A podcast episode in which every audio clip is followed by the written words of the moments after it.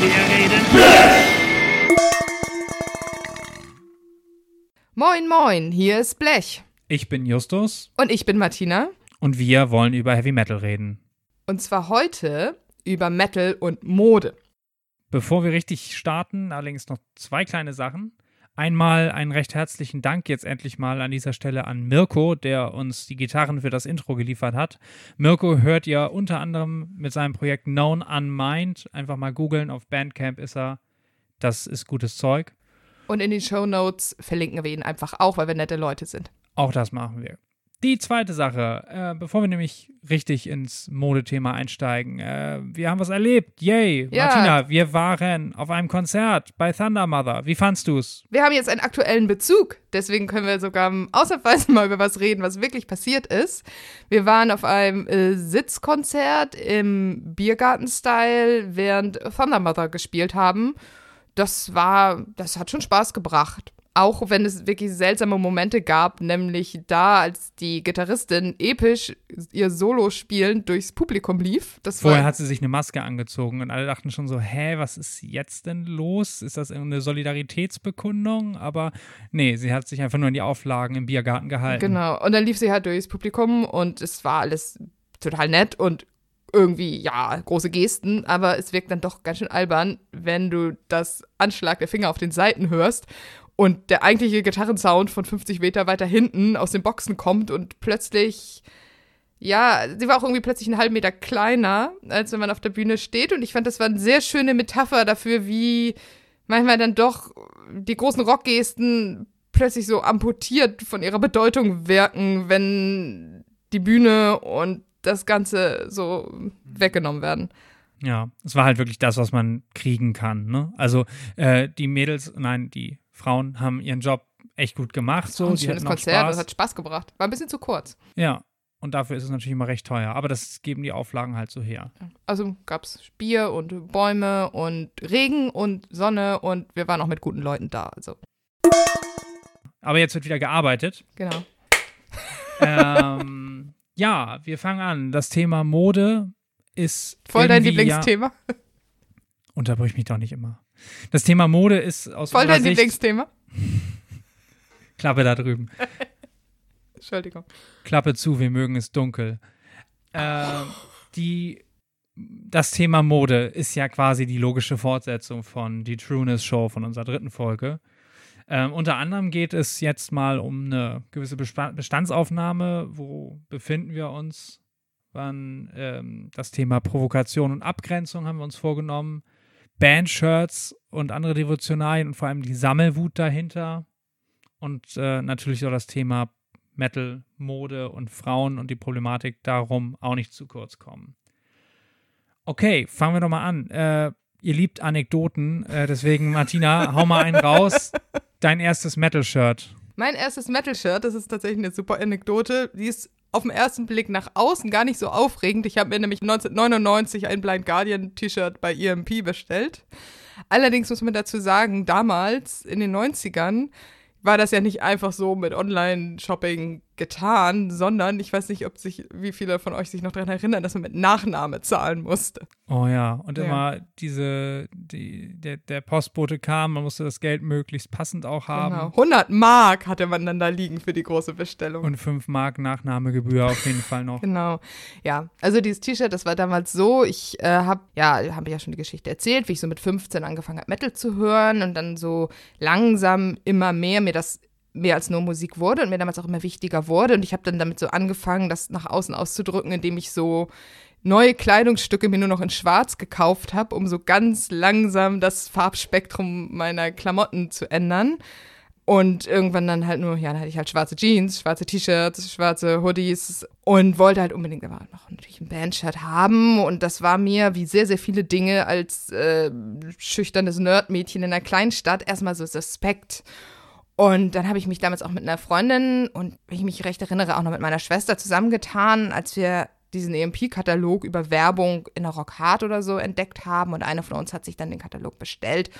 Und da gab es dann Blind Guardian T-Shirts. Und ich wollte natürlich auch nicht unbedingt so sein wie alle. Deswegen habe ich mir damals nicht das mit dem Nightfall in Middle-earth äh, bestellt, sondern Es gab so ein Design, da stand hinten drauf The Eternal Curse und vorne war eine relativ gar nicht so tolle Darstellung von Kampf aus dem Silmarillion Morgoth versus Fingolfin, was mein Nerdherz natürlich besonders gut fand. Und dieses T-Shirt, als es dann endlich da war, habe ich, glaube ich, äh, gefühlt immer und ständig angezogen, solange bis ich endlich weitere hatte. Hat's gepasst? Nein, natürlich überhaupt nicht. Es war eine Männergröße L, weil es damals noch keine vernünftigen T-Shirts in Frauengrößen gab. Und vor allem nicht mit dem Motiv, was ich haben wollte. Und es sah richtig, richtig scheiße aus, wenn ich das anhatte.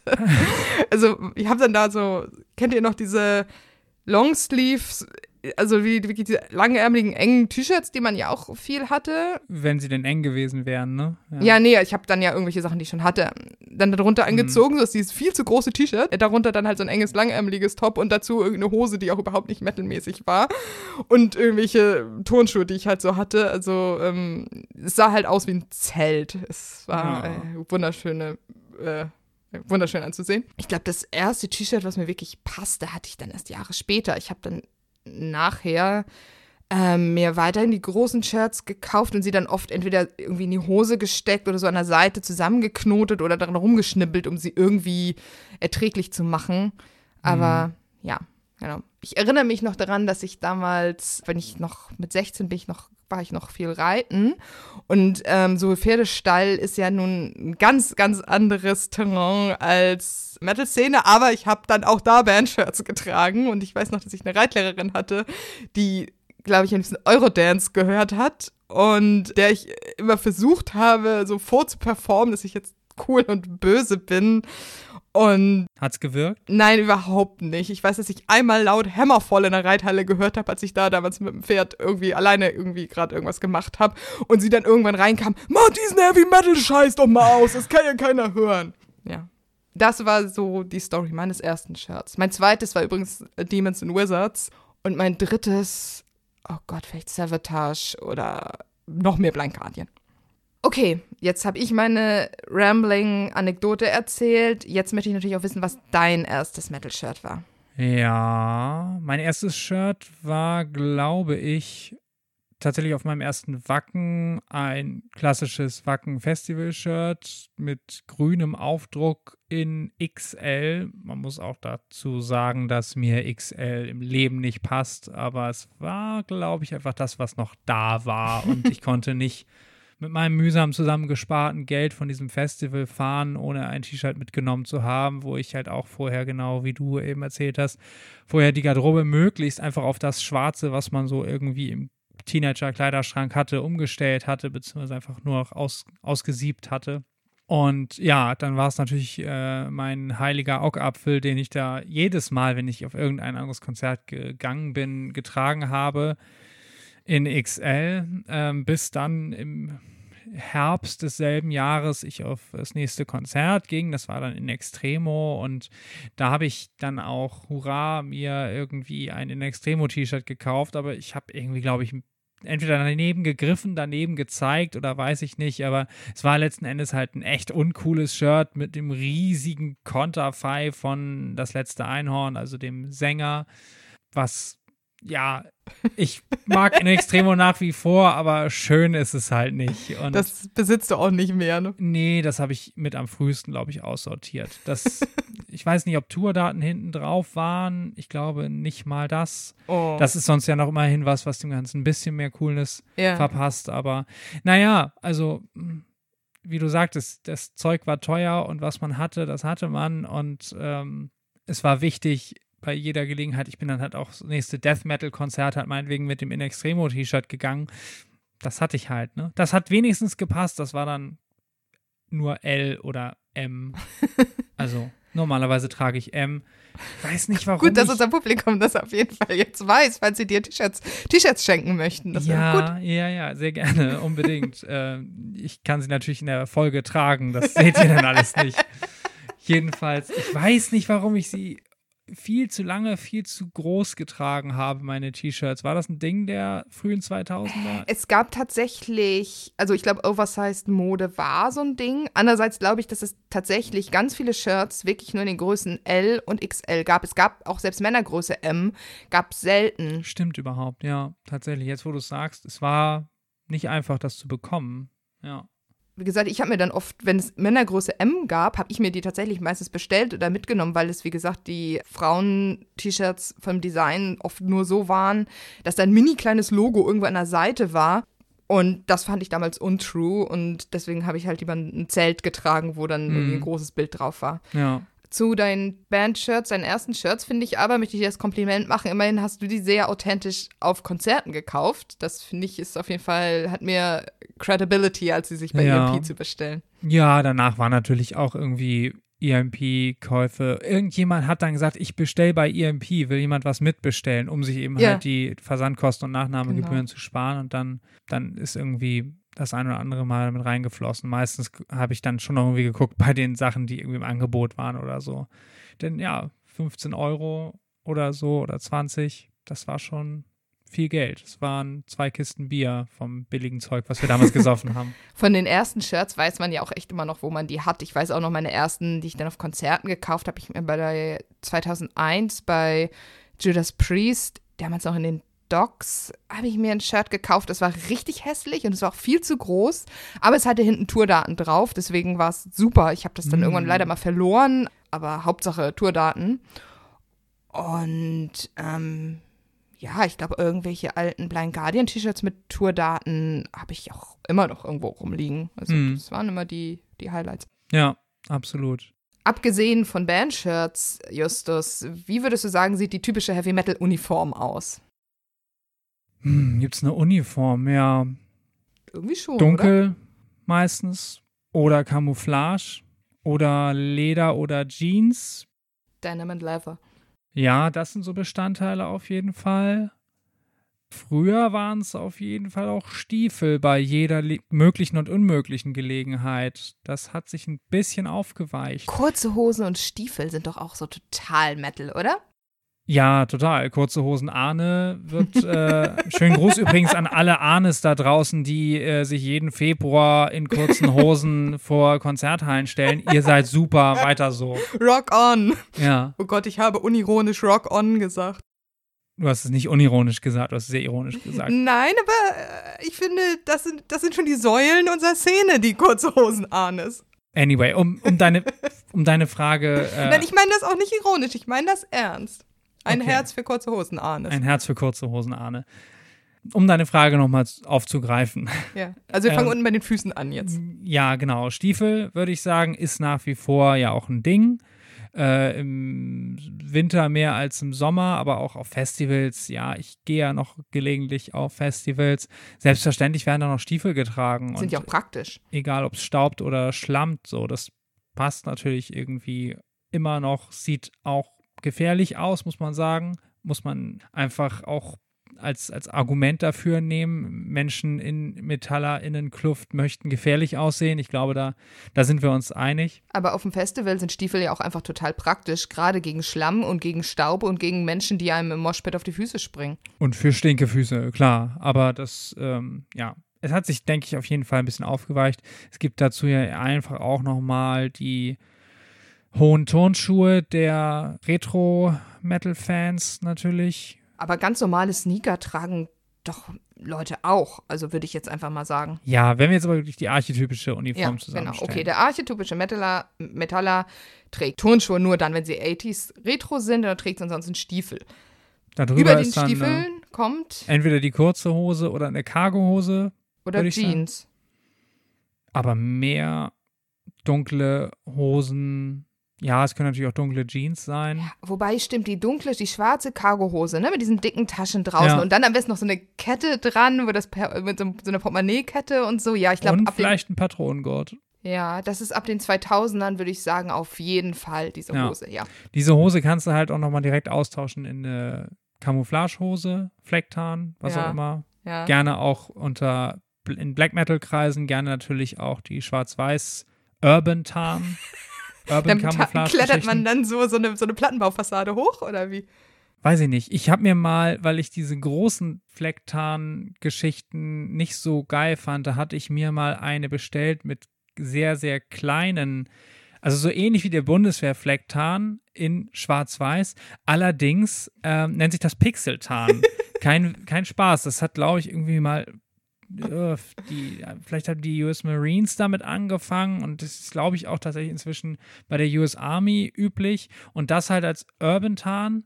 Das klingt super Cyberpunk-mäßig. Ja, und ich weiß nicht, wer das war aus dem Freundeskreis, meinte, Justus, du bist sehr gut getan vor alten Computerspielen. Ja, oder auch so, wenn du dich zum Beispiel vor so riesigen Werbescreens ähm, in meiner Vision gerade einer Cyberpunk-Metropole, da kannst du dir dann so unsichtbar entlangschleichen, also zumindest deine Unterhälfte. Fantastisch. Pixeltarn. Wollen wir, wollen wir an der Stelle schon mal die Frage stellen, warum ist, sind Militarier im Look irgendwie so verbreitet und cool und wichtig? weil sie aggressiv und abschreckend wirken und aussehen, als ob man sofort mit einer großen Knarre gegen Zombies kämpfen kann, natürlich. Und wahrscheinlich können die meisten Trägerinnen und Träger gerade mal irgendwie so mit einem Klappspaten Bier öffnen, ohne sich zu verletzen. Und oder? ich, ja, das sowieso natürlich. Aber ich glaube, die Sachen sind auch billig. Ne? Also wenn ich so dran denke, ich hatte auch mal so eine, so eine Bundi-Tasche, Mhm. die hat irgendwie damals 20 Euro gekostet und wenn ich mir dann stattdessen eine, weiß ich nicht, eine Markentasche gekauft hätte, wäre das doppelte oder dreifache gewesen. Ja. ja, es gab auch diesen Ranger-Shop, ne, wo man dann irgendwie auch gebrauchte Bundeswehrsachen für einen Apfel und ein Ei Ja. bekommen hat, irgendwie die Tarnhose für 5 Euro gebraucht oder so. Ja. Wahrscheinlich auch einer der Gründe, warum es in der Punk-Szene nicht wenig Verbreitung hat. Mhm. Auch der klassische, also gehen wir mal ein paar Jahre noch zurück, so der klassische olivgrüne Bundeswehr Ja. War doch auch in sehr, sehr weiten Kreisen, auch jenseits von Punk, auch so irgendwie bei Alternative Rock oder Grunge oder so, waren doch so Parkers auch total Der beliebt. Bundeswehrparker ist, glaube ich, sowas, das ist noch von aus der Hippie, aus der, das ist aus der Noch- noch Studentenbewegungszeit. früher, genau, ja. ja. Das hatten sogar meine Eltern. Echt? Ja. Ui, okay. Gut. Das ist ein anderes Thema, aber ich weiß, dass es sowas auf jeden Fall in unserem Haushalt gab. Ja. Meine Eltern hören diesen Podcast vermutlich nicht, aber Ja, da sind natürlich aber dann die, die dezidierten Tarnklamotten. Also klar, der Bundeswehr-Parker war noch aus Zeiten, als die Bundeswehr komplett in Oliv rumlief und äh, nicht in Flecktarn. Flecktarn oder auch diese großflächigen Tarnmuster sehen natürlich nochmal ein Stück weit gefährlicher aus. Ja, würde ich, würde ich dir auch recht geben. sehen auch ganz schön doof aus. Ja, ich bin ein bisschen zwiegespalten. Also, ich mochte das früher viel. Ich bin, oh Gott, oh Gott, schon wieder, Opa erzählt vom Krieg. bin wahnsinnig viel zur Uni auch mit Flecktarnhose umgeschlagen über den Stiefeln, um gefährlich auszusehen, gegangen. Dich hat nie jemand gesehen an der Uni, weil du entweder Pixeltarn vom Beamer anhattest oder Flecktarn wahrscheinlich ja, irgendwie. ja, ja, ein Witz war auch immer, Justus, du hast keine Beine. naja, also ich trage es jetzt auch nicht mehr, wobei ich auf einem Festival auch selbstverständlich mir wieder eine Tarnhose anziehen würde, Im weil Podcast sieht niemand, ob du Flecktarn trägst. niemand sieht, ob ich überhaupt etwas trage. Okay, jetzt haben wir uns irgendwie an Tarnmustern Genau, aufgehalten. also- es ist aber im Wesentlichen die Hose, ne? Es ist jetzt seltener mal irgendwie eine Jacke oder sowas. Die Hose, der Rucksack, also diese äh, Bundi-Rucksäcke sieht man ja auch oder auch immer noch viel, weil da man natürlich gut Patches draufnähen kann und die Mhm. auch praktisch sind, passt viel rein. Diese Taschen, wie heißen die eigentlich, diese die Kampftaschen? Diese kleine Kampf-Army-Umhängetasche hatten wir Genau. letztes Mal schon erwähnt. Ja, genau, die würde ich sagen, die sehe ich auch immer noch. Ähm, sowas habe ich hier auch noch sogar noch rumliegen. Ja, aber das ist, glaube ich, ja, weil es irgendwie mit Ag- mit Aggression, also solche Kleidungsstücke mit Aggression, mit Militär, mit Kämpfen konnotiert sind. Sie sind minimalistisch und sie sind praktisch und sie sind erschwinglich für jeden und sie sind nicht Mainstream, weil sie nicht Mode sind. Ich finde, das ist ganz wichtig, glaube ich. Mhm. Das ist quasi, ne, es gibt sie immer, du konntest sie schon immer irgendwo kaufen, aber sie sind nicht Teil der großen Modeerzählung, die, in die du immer reinkaufst, wenn du jetzt einfach in den Laden gehst und sagst, ich möchte einen Rucksack kaufen. Dann Wobei musst, du wirst auch, du einen modischen Rucksack kaufen. Ja, wobei jetzt irgendwie so Hosen in irgendwie Tarnmuster nicht absoluter Mainstream jemals gewesen sind, aber durchaus auch irgendwie bei normalen Bekleidungsgeschäften auch verkauft Klar. wurden und auch mal irgendwie so der, der Dude auf der Straße, der in seinen tiefer gelegten Golf steigt, weiß ich, ich habe keine Ahnung von Autos und äh, will mir auch keine Autotuner-Feinde machen. Aber auch in solchen Kreisen, auch glaube ich, irgendwie Techno-Szene ist auch ein bisschen Tarnmuster mal irgendwie verbreitet gewesen. Ja, ich glaube in den 90ern auch. Aber Rapper auch, Ja, ehrlich ich gesagt. glaube, das kommt überall mal vor. Und es ist alle Sachen, auch ganz viele Metal-Klamotten sind mal Mode gewesen. Ich glaube, das Thema ähm, Maiden-Shirts bei HM ist ja auch so ein Klassiker. Oh ja, Ramones, Motorhead, Slayer gab es doch Ja. sogar auch, ne? Name Ja. three songs. Ist das nur deswegen entstanden tatsächlich? Ich glaube, ja, das war also dieses Meme mit den Mädchen im Ramones-Shirt. So. Was sich das im Modediscounter gekauft haben könnte und deswegen von alten Dudes gechallenged wird. Aber hier, aside, kam das nicht in, gibt es nicht einen T.S. Ullmann-Song, wo das vorkommt? Mit ja. Ihr Lieblings, äh, das Mädchen im Ramones-Song, irgendwie ihr Lieblingssong ist Pet Cemetery.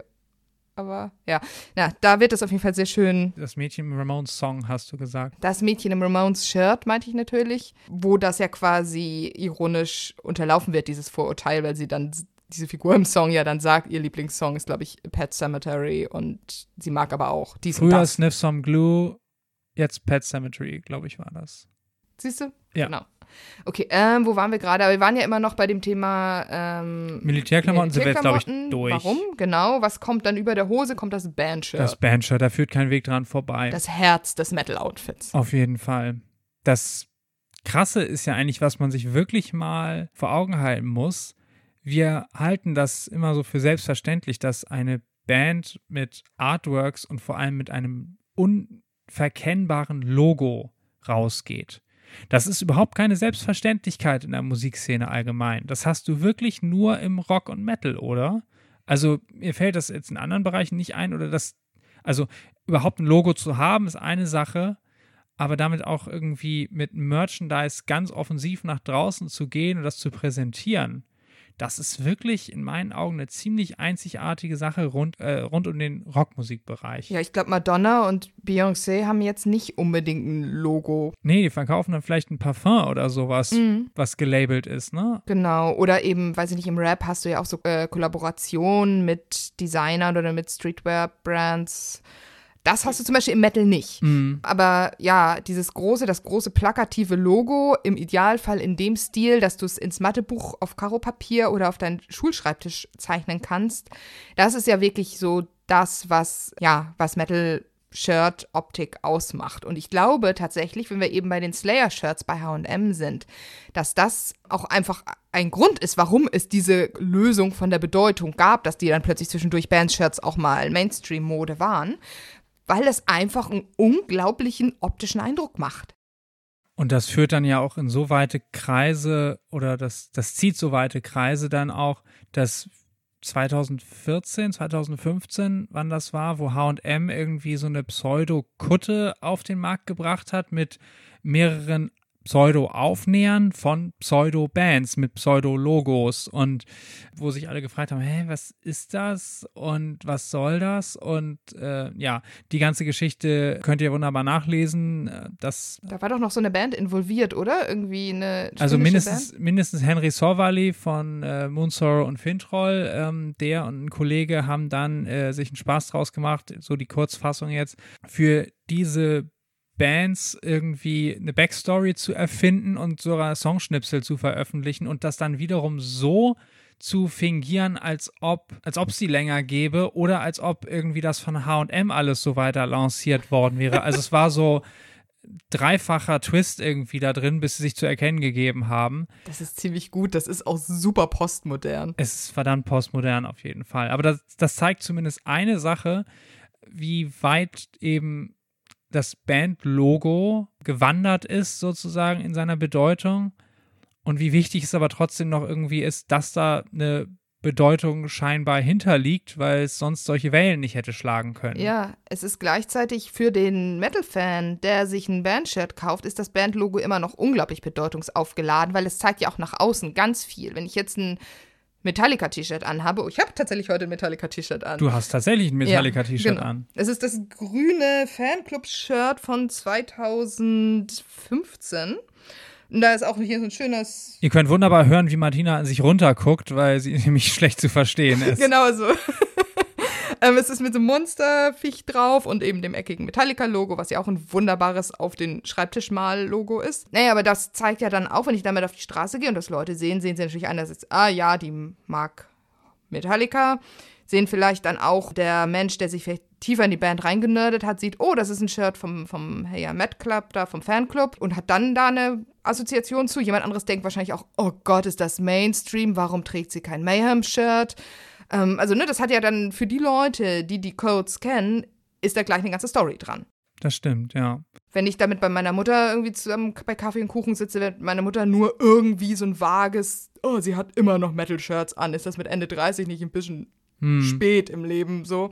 Gedanken haben, weil die das einfach nur als es bedeutet Metal sieht. Ja. Während eben jemand, der sich mit der Band und mit den, äh, welche Shirts sie rausgebracht haben, auskennt, das sieht und wenn jemand, der Metallica einfach nicht mag, denkt, oh Gott, das ist auch wieder ein Merchandise-Unternehmen mit angegliederter Gitarrenfraktion. Ja, und auf der anderen Seite gibt es natürlich auch Band-Shirts, die mit ihren Artworks auch wirklich gezielt krass provozieren wollen sei es mit nackter Haut, mit Gewaltszenen oder sowas, stilisiert, ist ja alles ironisch und so weiter. Erinnerst du dich noch an dieses Cradle of Filth T-Shirt in den frühen 2000ern mit Jesus was a cunt, was auch auf jedem Festival immer mindestens zehn Leute anhatten? Ja, ja, es gibt ja auch dann Bilder von jemandem im Jesus-Kostüm, der neben Leuten steht, wo hinten Jesus is a cunt auf dem T-Shirt steht und so ein bisschen traurig guckt und so weiter. Also alles schon auch dreimal durchs Internet gewandert in verschiedenen Ausprägungen. Ja.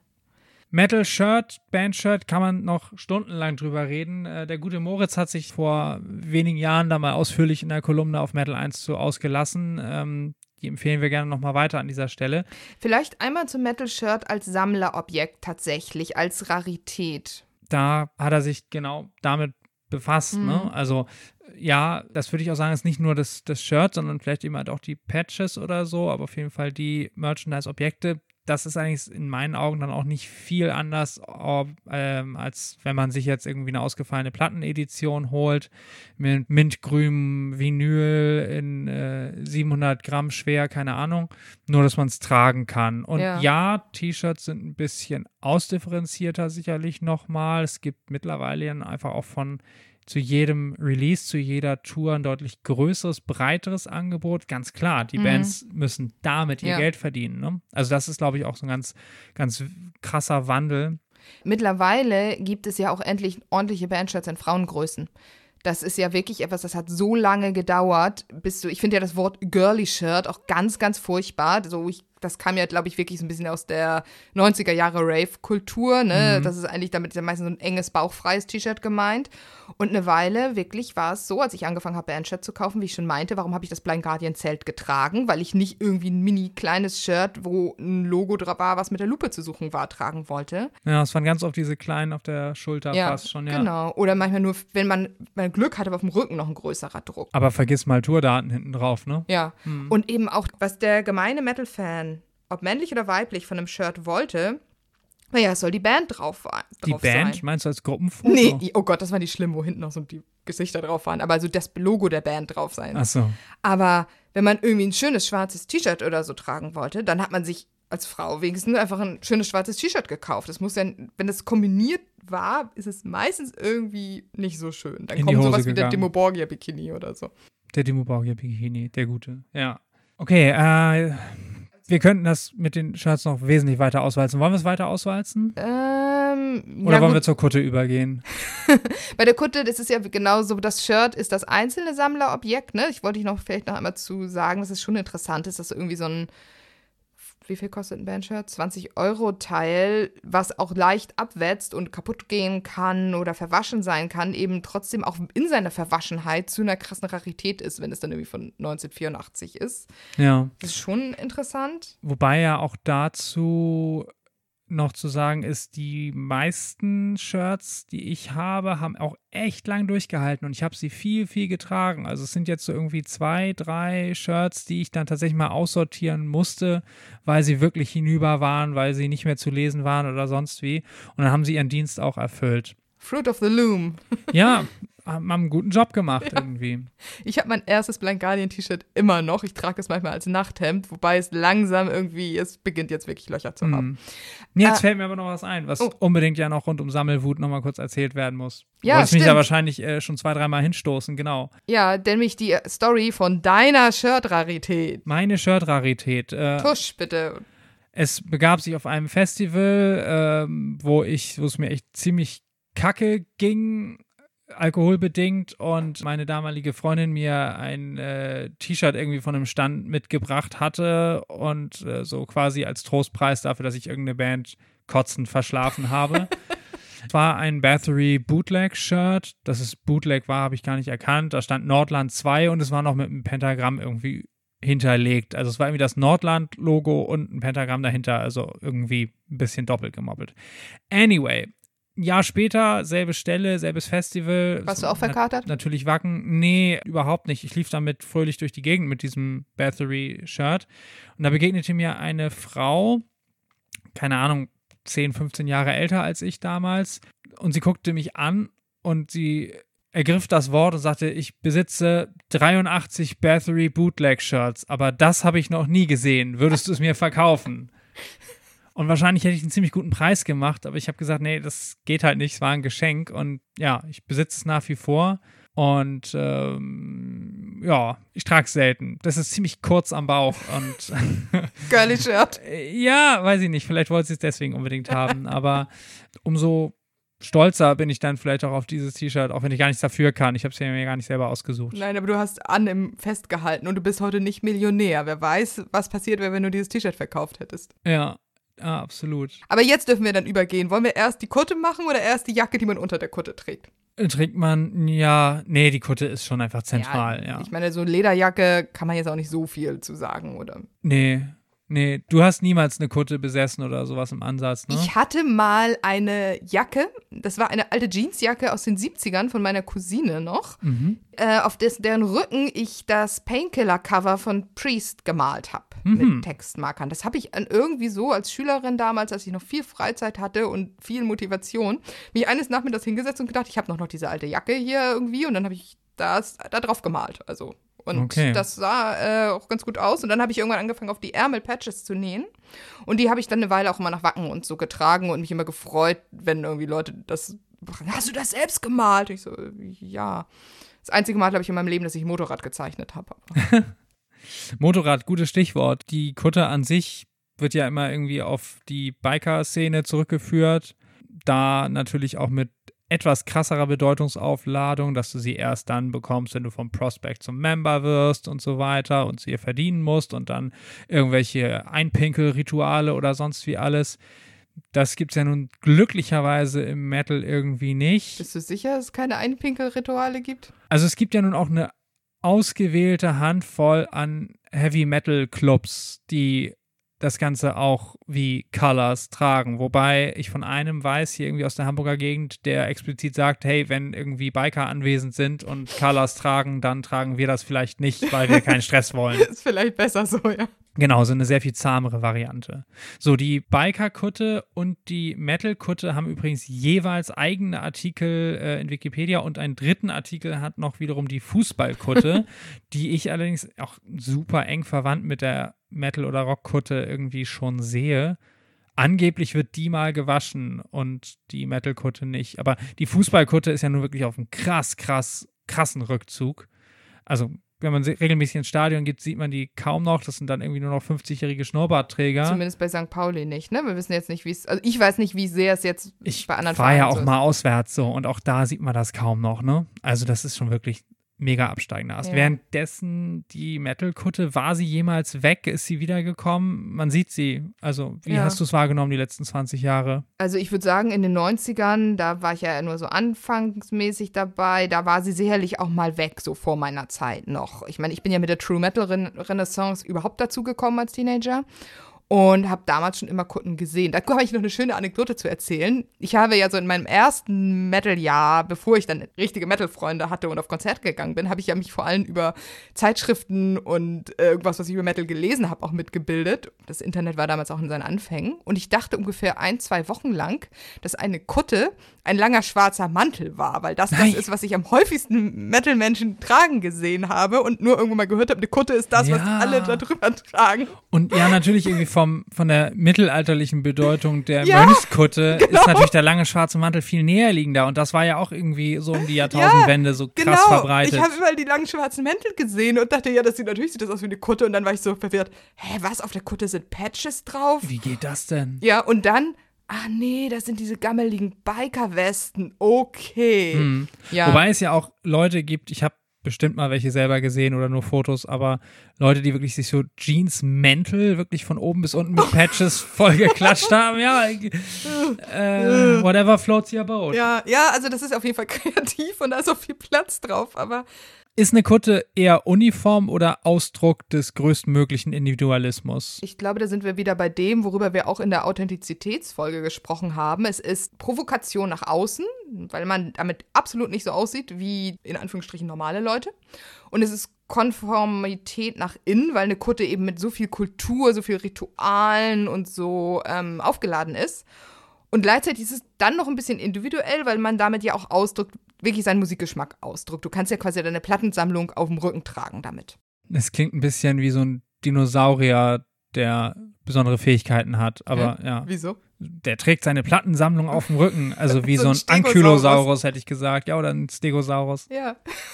Ja, aber ich meine, ich musste gerade auch dran denken, wir haben, haben uns nicht neulich mal irgendwie mit unserem Kumpel Mark unterhalten, der auch erzählt, ganz stolz erzählte, dass er seine Kutte endlich mal wieder angezogen hat, weil er mal wieder auf einem Konzert oder auf einem Event war. Und das ja. ist ja auch so, das ist ja wirklich so, du ziehst damit ja auch deine Szenezugehörigkeit an. Absolut, ja. Ja, was, was drückt das stärker aus, ne? Und mhm. tatsächlich ist es halt noch viel krasser als das einzelne Shirt, was sich auch Hein Daddel vom Dienst irgendwie äh, einfach mal bei EMP kaufen kann. So eine fertige Kutte. Ja, kannst du bei Wish bestellen, haben wir gestern gesehen. Uh, don't try this at home, kids. Ich habe mir meine Szenezugehörigkeit bei Wish bestellt. Ja, aber das ist natürlich überhaupt nicht der Weg und auch sicherlich nicht ernsthaft durchziehbar.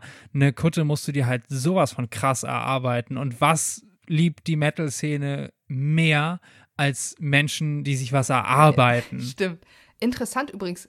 Sieht man oft Kutten im Progress-Zustand, also so Anfängerkutten? Kann man das immer sofort Leuten an der Kutte ablesen, wie lange sie dabei sind? Hm, gute Frage, aber meine Beobachtung ist, dass schon ein gewisser Grundstock da sein muss. Man sieht schon Kutten, auch wo nicht viel drauf ist. Mhm. Solange Backpatch und irgendwie nochmal so vier, fünf weitere Dinger auf dem Rücken irgendwie zu sehen sind und nochmal irgendwie so zwei, drei vorne, ist es schon gut genug, denke ich mal. Es ist ja jetzt auch nicht so, wer die meisten Aufnäher drauf hat, ist der krasseste so. Nee. Wobei man schon auch natürlich auf Konzerten, du stehst irgendwie nicht ganz vorne, sondern irgendwie stehen noch ein paar Reihen vor dir und jemand hat halt irgendwie eine krasse Kutte. Ist immer wunderbar, um die Pause zu überbrücken. Ne? Total gut für langweilige Konzerte. Ich wünsche mir manchmal hinten auf der krassen Kutte wäre dann auch so ein kleiner LED-Screen, auf dem ich dann vielleicht Twitter lesen könnte oder so. Wer weiß, was da noch alles passiert. Die ja. digitale Kutte. Oh Gott. Ähm, was hältst du von Festivalarmbändern auf den Kutte genäht? Hatte ich auch überlegt, war mir zu friemelig, aber ich musste ja äh, beim Bund irgendwie meine Armbänder alle loswerden und habe danach auch mal wieder welche abgeschnitten und wollte sie aufheben. Ich habe auch noch ganz viele in so einer kleinen Schachtel irgendwie im Wohnzimmer. Ähm, aufnähen, ja, finde ich gut, ist irgendwie besser, als die ganze Zeit schmodderig am Arm zu haben. Denn das, liebe Leute, das ist zwar irgendwie okay, sollt ihr machen, ich werde euch nicht dafür verurteilen, aber ich finde es irgendwie nicht mehr cool, so einen vollen Arm mit Festivalarmbändern. Irgendwie ist es dann doch auch super schmodderig. Hat aber auch was mit Erarbeiten und so zu tun, ne, wer den vollen Arm hat. Dazu habe ich übrigens einen Heavy Metal Lifehack ich habe heutzutage trage ich keine Festivalarmbänder mehr, weil ich eigentlich auch gar nicht mehr auf Festivals gehe. Aber ich hatte auch mal einen Festivalarmbänderarm. Und das war in meinen frühen 20ern, wo ich mehrmals aus verschiedenen Gründen im Krankenhaus war. Und das hieß allen Schmuck, alle Sachen, Bilder, alle abmachen.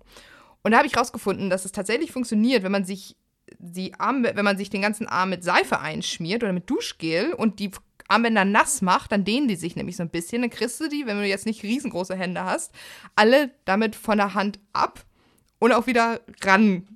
Das tut ein bisschen weh, aber damit habe ich mehrmals es geschafft, all meine Armbänder abzu Festivalarmbänder abzumachen und sie wieder auf den Arm ranzumachen und sie zwischendurch vielleicht auch sogar nochmal richtig zu waschen und meinen Arm auch.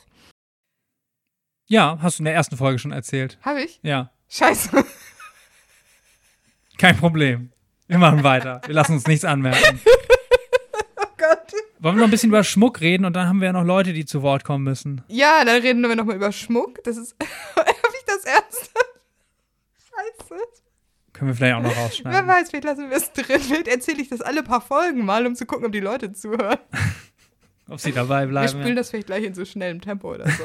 ähm, ja, Heavy Metal Schmuck. interessant eigentlich. Ich würde sagen, Schmettelschmuck ist Schmettel. immer Schmucke. Schmettelmuck. Bitte weiter. Hier gibt's nichts zu sehen. Heavy Metal Schmuck. Ähm, Heavy Metal Schmuck würde ich sagen, das ist mein Hot Take. Heavy Metal Hot Take. Mein äh, Heavy Metal Schmuck ist immer Silber, nie Gold. Warum? Ist das jetzt ein Hot Take? Das ist mein Hot Take. Das ist der lauwarmste Hot Take, den ich je gehört habe. Dann musst du leider noch einen neuen Trenner machen mit Heavy Metal Lukewarm Take. Ich glaube nicht. Nee? Ähm, ähm, aber ist warum sind wir jetzt eigentlich albern geworden? Irgendwie weil wir Sauerstoffmangel. sympathische, lustige Menschen sind. Okay. Schmuck. Hot Take, dass Schmuck nur silbern und nicht Gold ist. Heavy Metal Schmuck. Heavy Schmuckel Matt. Ja. ja, was, Willst du noch was Ernsthaftes dazu beitragen? das war mein ernsthafter Beitrag. Möchtest du was dazu sagen? Ich möchte dazu sagen, dass auffällig viel Schmuck dann doch bei Menschen und eben halt gerade bei Männern getragen wird, die sonst nicht viel Schmuck tragen würden. Ne? Also Ringe, ja, das hat auch Überschneidung so mit Goth-Szene. Ja, ich glaube tatsächlich, da kommt auch der silberne Schmuck her. Und Silber sieht zu schwarz einfach auch besser aus. Ja, aber zum Beispiel, ich würde sagen, Rap-Bling ist nämlich Gold. Mhm. Also ich Ja. finde, das ist überhaupt nicht so dumm, mein Bei so silberne Zähne gibt es doch auch da. Ach, wir haben wieder keine Ahnung von Rap. Ja. Da sollten wir vielleicht auch eine Rubrik draus machen. Ja. Heavy Metal Halbwissen. Aber das ist ja noch nicht mehr Heavy Metal Halbwissen, das ist Rap Halbwissen. Aus dem Heavy Metal kommend. Ja. Egal. Also silberner Schmuck auf jeden Fall, genau, bei Männern. Ohrringe, ich weiß nicht, tragen heutzutage noch Metal-Fans Ohrringe oder ist das ein 80er, 90er Ding? Ja, und auch Piercings, ne? Ja, Piercings auf jeden Fall. Das Augenbrauen-Piercing. Das Augenbrauen-Piercing ist, glaube ich, auf jeden Fall so ein männliches Metal-Accessoire. Auch durchaus was in der Nase. Irgendwie, je mehr Death Metal, desto mehr Werkzeugkasten im Gesicht, würde ich jetzt mal sagen, ja. Ist das ein Death Metal-Ding? Das hätte ich jetzt gar nicht so gesehen. Ja, und wenn du dann Überschneidung natürlich zum Hardcore hast, kommen Ja. dann auch Tunnel. Ja, also so, ich hätte so diese Augenbrauen-Piercings und all das, das hätte ich jetzt tatsächlich so mit dem, aus dem New Metal und dieser ganzen, diesen anderen Strömungen aus den frühen 2000ern kommen. Nur habe ich denke auch so an Nasenpiercings und sowas. Death Metal-Nasenpiercing. Vielleicht, ja. Ja, okay. Also einige Black Metal-Leute haben sich, glaube ich, auch ganz schön zutackern lassen. Aber Ja. ja. Aber tatsächlich so Ohrringe, also ganz klassische Ohrringe mit diesen Kreolen, diese. ähm, Kreolen sind doch so riesengroß, oder? Nee, Kreolen sind einfach ein klassischer runder Ohrring. Und was ich tatsächlich ganz typisch, das kenne ich noch aus den, aus den 90ern oder frühen 2000ern, waren diese, auch so dieses Pseudo-Navajo-Schmuck mit den Türkisdingern so. Oder Mhm. auch diese Kreolen, an denen so kleine Krissel noch so dran sind, so verschiedene so strukturierte Elemente. Das ist jetzt richtig gut, das im Podcast zu beschreiben, weil wenn ich euch jetzt ein Foto davon zeigen würde, würdet ihr alle wissen, was ich meine. So, Ich weiß es auch nicht, keine Sorge. Okay, machen wir einfach weiter vom Thema. Also tatsächlich Männer mit viel Schmuck ist im Metal wirklich wesentlich häufiger als im Mainstream. Ja, würde ich auch sagen. Und auch bei Frauen würde ich sagen, ja, Piercings auf jeden Fall. Auch Schmuck, ja, ich glaube, es hat wahrscheinlich jeder auch mal eine Phase in seinem Leben gehabt, wo, äh, wo sie eine Pentagrammhalskette getragen hat. Diese, es ist ja auch noch eine zusätzliche Möglichkeit, böse Symbole zu tragen oder okkulte Symbole oder Sachen, die zeigen, guck mal hier, ich bin sehr anders als ihr. Hm. Bevor wir zum nächsten größeren Komplex nochmal kommen, wo wir uns der Frage stellen, wie verändert sich das eigentlich über die Zeit, also sowohl persönlich als auch gesamtgesellschaftlich, wollen wir doch mal wieder unseren Freundeskreis zu Wort kommen lassen, wie die eigentlich so ihre Entwicklung durchgemacht haben, wo sie heute stehen. Von außen betrachtet drücke ich meinen Musikgeschmack natürlich sehr deutlich über meine Kleidung aus, einfach weil man mich quasi nur in Bandshirts sieht. Aber da denke ich tatsächlich beim Tragen überhaupt nicht daran, sondern ich trage einfach die T-Shirts von den Bands, die ich gerne höre und mache das einfach für mich. Ja, ich kann mich dran erinnern, dass ich relativ früh angefangen habe, meinen Klamottenstil meinem Musikgeschmack anzupassen. Also ich glaube, am Anfang standen meine Haare, die ich erstmal schwarz gefärbt habe. So nach dem Motto, die Musik, die ich höre, die ist böse, ich bin böse, alle sollen sehen, dass ich böse bin. So abgesehen davon war ich auch ständig böse mit allem. Aber ähm, ja, das mit dem Schwarz, das äh, hat sich dann noch relativ lang durchgezogen. Also schwarze Hosen, schwarze Shirts oder Pullover, schwarze Halstücher, schwarze Schuhe. Na, also okay, es waren Schacks mit Totenköpfen drauf. Aber ich hatte ähm, natürlich auch, wie es sich für ein Metal Girl gehört, schwarze Fingernägel. Mein Musikgeschmack drückt sich in der Kleidung insofern aus, als dass ich meistens, wo ich auch hingehe, in Bandshirts rumrenne. Sowohl zu Hause als auch in der Freizeit, als auch bei der Arbeit. Dann vielleicht die Motive, die nicht so ganz fies sind, aber sofern keine festlichen Anlässe sind, wo man sich vielleicht lieber äh, schick anzieht mit Bluse und so, trage ich eigentlich immer Bandshirts seit ich Metal höre, gehören für mich Bandshirts und eben gerade auch Tour-Shirts nochmal ganz explizit zu diesem ganzen Musikkosmos dazu und haben sich für mich zu einem eigenen Hobby im Hobby einfach nochmal entwickelt. Also ich habe aus den letzten 20 Jahren bald 200 Bandshirts zusammengetragen, die ich wirklich sehr aktiv auch sammle und äh, das nochmal als eigenes Hobby betrachte sozusagen. Das ist auch was sehr Spezielles für die Metal-Szene, denke ich, weil das findest du in keinem anderen Musikbereich, dass Leute Bandshirts sammeln. Irgendwie war es dann ein schleichender Prozess, dass es irgendwann aufgehört hat. Ja, aber es hat gar nicht so sehr was damit zu tun, dass ich irgendwie meinen Musikgeschmack äh, geändert hätte oder kein Metal mehr höre, ich denke, es war für mich äh, tatsächlich viele, viele Jahre auch irgendwie so eine Art Kampfkleidung, so ein Panzer. Ne? Zugehörigkeit. Man erkannte den schwarz tragenden Metalhead in der Menge und man erkannte mich als Metalhead in der Menge. Und das war schon ein cooles Gefühl. Das Einzige, was sich verändert hat, sind die Bands, deren Shirts ich trage.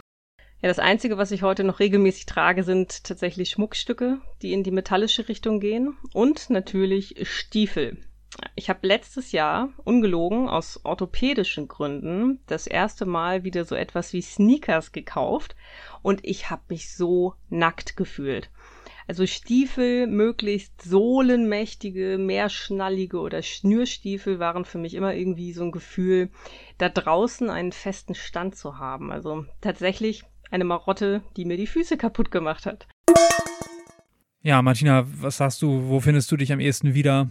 Also in dem zweiten Statement kann ich mich total wiederfinden, weil ich gerade ähm, dieser das Zitat mit der Schwarztragen als eine Art Mischung aus Kampfmontur und Tarnkleidung, das ging mir tatsächlich auch einfach ganz, ganz lange so. Und ich trage auch heutzutage immer noch viel Schwarz, selbst wenn es nicht unbedingt mit Bandshirts und Metal-Klamotten ist weil sich das irgendwie natürlich anfühlt, weil ich, man es auch irgendwie nicht auffällt und gleichzeitig irgendwie trotzdem Statement ist. Ist eine Art Schutzpanzer auch irgendwo, ja, ne? Genau. Und dieses, dass sich so Stück für Stück immer mehr in Anführungsstrichen normale Klamotten eingeschlichen haben, das kann ich auch total unterschreiben. Das war bei mir auch so. Ich habe dann, bis ich Mitte 20 war, habe ich auch quasi möglichst immer versucht, möglichst Heavy Metal auszusehen. Mhm. Und dann so Stück für Stück irgendwann gemerkt, ach, Stiefel sind blöd, ich trag mal wieder Turnschuhe. Oder, ach komm, das war ja damals so 2006, 2007. Da gab es auch viel so geringelte Sachen. Da dachte ich, ach, kann man ja auch mal anziehen. So ein bisschen Emo-mäßig. Ja, ja, auch, genau. Ne? Ja. ja. Und dann, ja, wurde das immer mehr. Dann hatte ich auch Freundinnen, die mir gesagt haben, hey, kauf dir mal einen Blümchenrock, das geht doch auch. Und habe ich gemerkt, dass mir das auch gar nicht wehtut. Hm. Und so war das dann so ein, so ein Ausschleichen. Es gab bei mir tatsächlich meine Phase, habe ich ganz nur bunt getragen und dann irgendwie ganz schnell gemerkt, ach nee, lassen wir das mal. Und die haben irgendwie jetzt einen Kompromiss gefunden mit Schwarz tragen und auch mal andere Sachen tragen, aber ja. eher monochrom als sehr bunt. Aber wie man sich eben aufgehoben fühlt, in dieser Schutzkleidung, in diesen ah, schwere Stiefel oder Lederjacke, was ja auch ein Panzer zur Außenwelt ist, das kann ich total nachfühlen. Da hätte ich jetzt mal den Hot Take. Heavy Metal Hot Take! Aber du wirst mir gar nicht widersprechen dabei. Und zwar Metal-Mode ist unglaublich dankbar für heranwachsende Jugendliche, 20-somethings, die überhaupt keinen Modegeschmack haben und sich damit einfach aufgehoben fühlen und sich nichts entscheiden müssen, weil sie einfach nur so szenezugehörig wie möglich aussehen müssen und keine Farbstil oder irgendwas Entscheidungen treffen müssen. Unbedingt, total. Ja, also ging mir definitiv so. Ich hatte überhaupt keine Lust, mich mit Kleidungsfragen auseinanderzusetzen ich habe mit mh, hm, bummelig 15, 16 oder so mein Taschengeld, mein Kindergeld als Taschengeld ausgezahlt bekommen, was da recht viel war mit der Auflage, aber hier, du sparst das für einen Führerschein an und kaufst dir deine Klamotten selber. Was zur Folge hatte, dass ich sehr lange sehr ausgelatschte Klamotten getragen habe und dafür mehr Bier gekauft habe. Aber du hast immerhin einen Führerschein. Ich habe einen Führerschein dann gemacht, genau, ja. Das war auch vorgesehen. Jedenfalls, sobald dann eben halt Metal Zugriff hatte auf mich, war klar, ich muss keinen Geschmack entwickeln. Ich trage halt Metal so. Natürlich innerhalb der, der Metal-Stil-Geschichten differenziert man noch so ein bisschen aus. Wie gesagt, ich habe ganz gerne Tarnklamotten auch getragen. Ich hatte irgendwie einfarbige Kapuzenpullis, über die ich dann noch T-Shirts getragen habe. Wobei das nicht so untypisch war irgendwie. Also da kam ich mir jetzt nicht vor wie der letzte Freak, der das macht. Nee, das war auch damals dieses, ne, also diese dicken Longsleeve und dann noch was drüber. Das war wirklich so Early 2000s Style. Genau, ja. damit konnte man nämlich auch in ungemütlichem Wetter sein Bandshirt zeigen und die Kapuzenpullis und so weiter waren ja nochmal viel, viel teurer und somit hatte man quasi so einen Baukasten, ne? Deswegen hatten die Klamotten, also hatten diese äh, Band-Pullis und Band-Longsleeves ja auch immer noch einen Druck auf dem Arm, damit man das unter was anderem tragen konnte. Ja, also ich besaß, glaube ich, nie da irgendwie tatsächlich einen Band-Pulli. Ich hatte dann immer nur so einfarbige.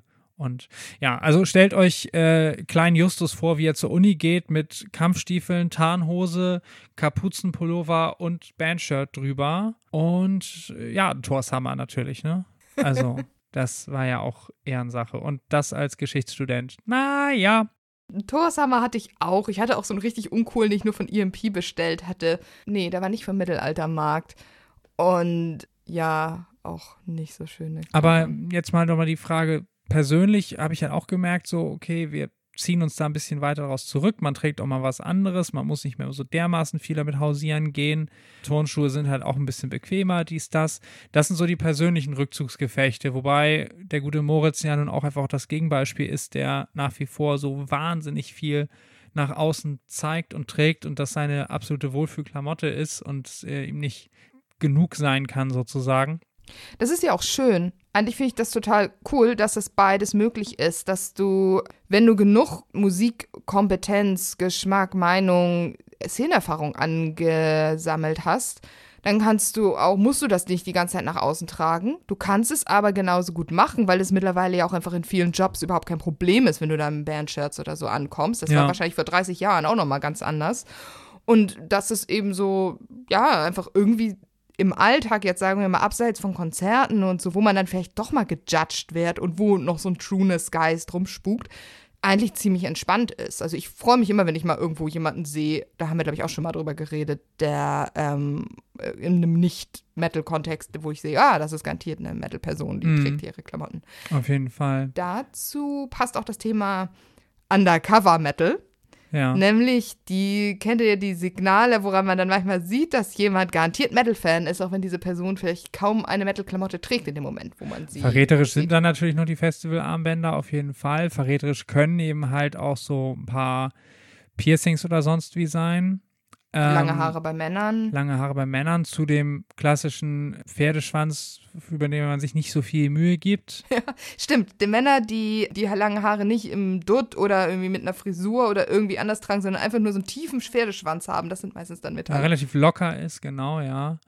Und ja, wie gepflegt sind die Haare? Haare machen wir nochmal irgendwann separat, Ja. aber Ja, doch, also ich finde, Metal-Haare sind eigentlich immer sehr gepflegt. Also das ist ja schon, die Metal-Menschen geben sich ja Mühe mit ihren Haaren. hm, Bei Frauen, finde ich, ist auch immer auch manchmal so ein Hinweis, doch zu dolles Make-up oder immer noch der große Glaube an den dunklen Eyeliner. Da möchte ich mich auch gar nicht ausnehmen. Das ist auch oft Metal oder Goth. Rot gefärbte Haare finde ich tatsächlich auch immer noch oft so ein Ding. Das sieht man immer noch viel in der Metal-Szene. Anderswo finde ich weniger. Es ist ja, gerade als wir neulich drüber gesprochen haben, habe ich zwei Mädels auf der Straße mit rot gefärbten Haaren gesehen, aber ist schon richtig, es bleibt die Ausnahme. Wenn sich jetzt heutzutage Mädels irgendwie die Haare färben, ist das dann doch eher so ein Silbergrau. Ja, oder blond oder eben einfach natürliche Farbtöne, die du gar nicht als gefärbt erkennen würdest. Ja, So. ja, so leicht blondiert mit dunklem Ansatz Genau, ist auch ja, ja, was recht ja. Zeitgeistiges. Zeitgeist, wir müssen über den Zeitgeist sprechen und Ja. über die, Der Zeitgeist. über die äh, Veränderung durch die Zeit. Da hast Ja. du dich tiefer reingekniet. Ja, ich habe nämlich eine, mich einmal von den 80ern bis heute durch die Modetrends nochmal geguckt. Martina erhält jetzt ein Impulsreferat. Ja, ich habe mich durch äh, mehrere Dekaden Modegeschichte gewühlt, was ich jetzt auch prinzipiell nicht uninteressant finde. Und habe mir nochmal angeguckt, wie sich dann denn die realen Trends vielleicht in den Metal-Kleidung, die sich ja doch ein bisschen auch über die Jahre geändert hat, wiedergespiegelt Da haben. fällt mir jetzt ehrlich gesagt nicht so besonders viel ein. Doch, ich finde total. In den 80er Jahren hast du ja wirklich die Zeit der großen Silhouetten, Big Hair, High-Waist Jeans, mit ho die hoch sitzen, große Mhm. Turnschuhe dazu. Und das siehst du da sowohl bei den Fans, wir haben uns auch nochmal den Heavy Metal Parking Lot angeguckt. Ja, das ist Footage von einem Judas Priest Konzert 1986, ich glaube irgendwo in Maryland oder so, irgendwo in USA Ostküste, wo eigentlich nur gefilmt wird, Szene Gänger innen auf dem Parkplatz unterhalten sich darüber, wie geil Heavy Metal ist. Eine halbe Stunde gibt's bei YouTube. Ja. Und eben auch, wenn du zum Beispiel die alte Fotos, weiß ich nicht, aus, von den Konzerten in Deutschland irgendwie in den 80ern anguckst, die Fans sahen auch so aus. Wir reden ja fast nur über Mode der Fans, ne? Mhm. Bands wären eigentlich nochmal so ein bisschen ein anderes Thema. Und da wurde ja auch schon sehr, sehr viel drüber geschrieben und erzählt. Aber wie gesagt, dieser Tendenz zur, zur großen Silhouette, zu großen Haaren, Ja. viel Struktur, der ist dann auch in der, äh, in der Metal-Szene gewesen. Ist es so rum oder andersrum? Das ist auf jeden Fall so rum, weil ich glaube nicht, dass die Metal-Szene den gesamten Mainstream beeinflusst hat. Ja, gut, nun war Heavy Metal in den 80ern durchaus groß. Aber ja, es gibt auch Personen wie Kim Wilde oder so, die zwar schon ein bisschen rockig waren, aber sicherlich ein bisschen mehr irgendwie äh, Fußabdruck außerhalb der Szene hinterlassen haben als innerhalb. Und ich finde, in den 90ern kommen dann ja wirklich so ganz viele Strömungen zusammen und da haben sich ja dann auch, ich meine zum Beispiel sowas wie Dreadlocks, würde ich Ja. sagen, sind in den 90ern irgendwie so quer durch alle möglichen Szenen als Möglichkeit, seine Haare richtig krass zu tragen Das damals stimmt, ja. ähm, durchgesickert. Aber das kam im New Metal, glaube ich, zum ersten Mal. Ja, Ne? oder Crossover, New Metal über diese Sachen. Ich würde sagen, in den späten 90ern. Ja. Heutzutage sind Dreadlocks ja vielleicht nicht mehr unbedingt das, was man als weißer Mensch tragen sollte, aber das ist ein anderes Thema. Aber ich würde sagen, in den 90ern, späte, also frühe 2000ern waren das total das Ding. Dann würde ich sagen, sind in den 90ern eben auch Piercings, kam ja auch aus der Rave-Szene tatsächlich. Ja. Ich erinnere mich noch an alte Bravos so von 1995, wo dann irgendwelchen Zwölfjährigen erklärt wurde, wie Techno funktioniert. Mhm. Und da waren Piercings auch das große Skandalthema. Das war damit so ein Bildzeitungsthema. Zwölfjährige piercen sich den Bauchnabel und kriegen eine Blutvergiftung. So. Ja, wobei natürlich irgendwie ein gewisses niedriges Alter oder sowas, äh, da darf man natürlich auch drüber diskutieren, ob dann Piercing eine geile Ich Idee finde ist. auch nicht, dass sich Zwölfjährige piercen sollten, aber trotzdem, wollte es war ich halt so ein ausdrücken, ja. großes Ding, weil es ganz neu war. Und ich denke mal, da ist es dann eben auch wieder in alle Subkulturen reingesickert. Hm. Ähm, was haben wir noch bei den 90ern? Ich glaube, dass dann schon viel mehr ging so an Looks und Sachen, dass dann in den späten 90ern auch diese viel mehr eine Vermischung mit Gothic stattfand. Mhm. Weil es eben weg nur von Jeans, Kutte, Turnschuhen hin eben zu, zu mehr Ausdruck, zu Mehr mehr, Leder, kann man Ja. sagen? Oder war das schon vorher? Leder würde ich sagen, ist ja schon, ne, Stichwort Rob Halford, Judas Priest, ja auch schon, Stichwort Saxon, We- Denim and Leather, ähm, das ist schon in den 80ern auch gewesen. Chains and Leather, Running Wild. Genau. Hm. Ähm, aber eben auch so, die langen schwarzen Mäntel, finde ich, sind so ein typisches Spät-90er-Ding. Ne? Ja, Siehe Matrix. Ich finde, das sind immer so School-Shooter-Mäntel auch irgendwie so. Uh, ja. Da sind wir schon in den frühen 2000ern. Aber auch, ja, das ist auch ein ziemliches Einzelding, so, aber auch krasser Panzer einfach, die man sich als, ich hatte keinen, äh, mein Bruder schon, aber so ein krasses Ding, sich damit irgendwie, ja, auch eine Verkleidung und einen Panzer irgendwie anzulegen, Mhm, ne? Ja. Genau. Und dann sind wir ja schon in den Nullerjahren und ich finde, da kommt dann ja ganz viel, kam dann ja über zwei Ecken, denke ich mal, aus Hip-Hop und Crossover über den äh, New Metal kamen dann ja auch schon diese, ne, diese Wallets, Chains, diese Ketten am Portemonnaie, dann auch an weiteren Hosen. Ich glaube, da kamen dann auch diese Cargo-Hosen. Ich glaube, die waren vorher auch nicht da. Hm.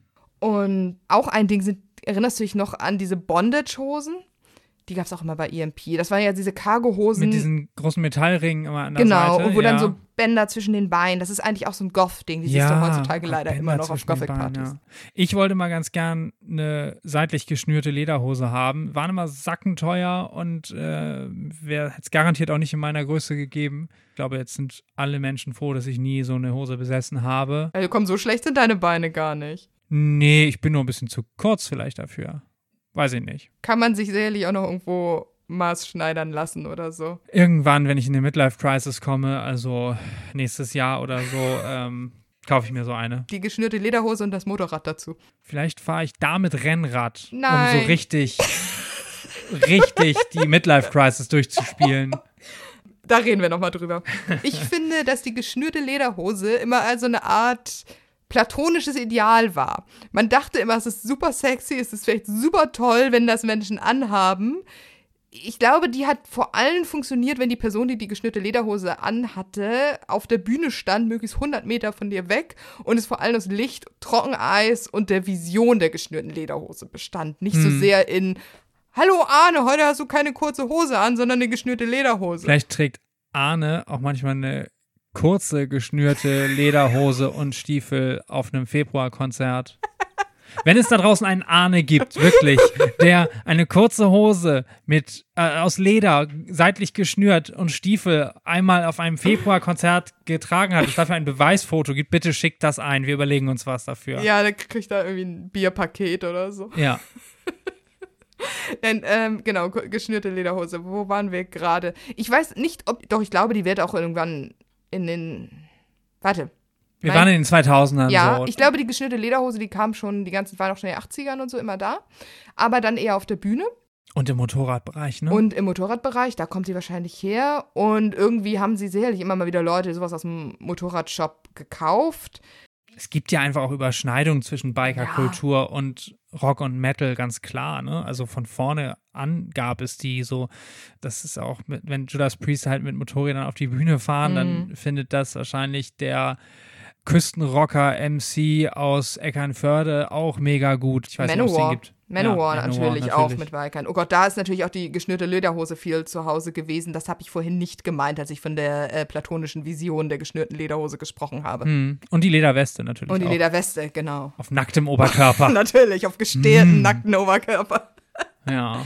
Das hat man manchmal auch bei Fans gesehen. Das weiß ich Hm. auch. Ist so eine äh, Frage. Nobody shaming, aber. ja. Müssen wir nochmal in die 2010er? Ja, warte, warte, warte. Ich war noch nicht fertig mit den Oh, Entschuldigung. Jahren. Natürlich, die Nullerjahre waren ja sonst die Dekade des Paris Hilton Pornoschick, ne? Ganz, ganz dünne Augenbrauen, sehr blondierte Haare, ganz, ganz krasses Bauchfrei, dass das so unter, auf, unter den Hüftknochen irgendwo hängt, die Hose. Hm. Ich glaube, einige der Ele- Elemente haben sich schon in der Frauenmode wieder gespiegelt. Also wir hatten ja alle irgendwie keine Augenbrauen in den frühen 2000ern.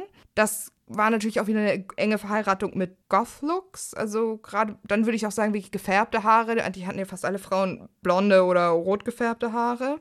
Eine Sache, da sind wir jetzt vielleicht weg vom Pornoschick, ist der, äh, dieser ganze Mittelalterkram. Glöckchen, Panesamt. Ich glaube, das ging auch in den 90ern los, war dann aber so ein richtiges Early 2000s-Ding Ja. natürlich auch Nightwish. Ne? Night Nightwish haben, glaube ich, die Panesamt-Umsätze in Europa garantiert 20 Prozent angekurbelt. Okay, Und ja. vor allem auch Korsetts oder Extra X-Tops mit diesen langen Fledermaus-Trompetenärmeln. Ja. Okay.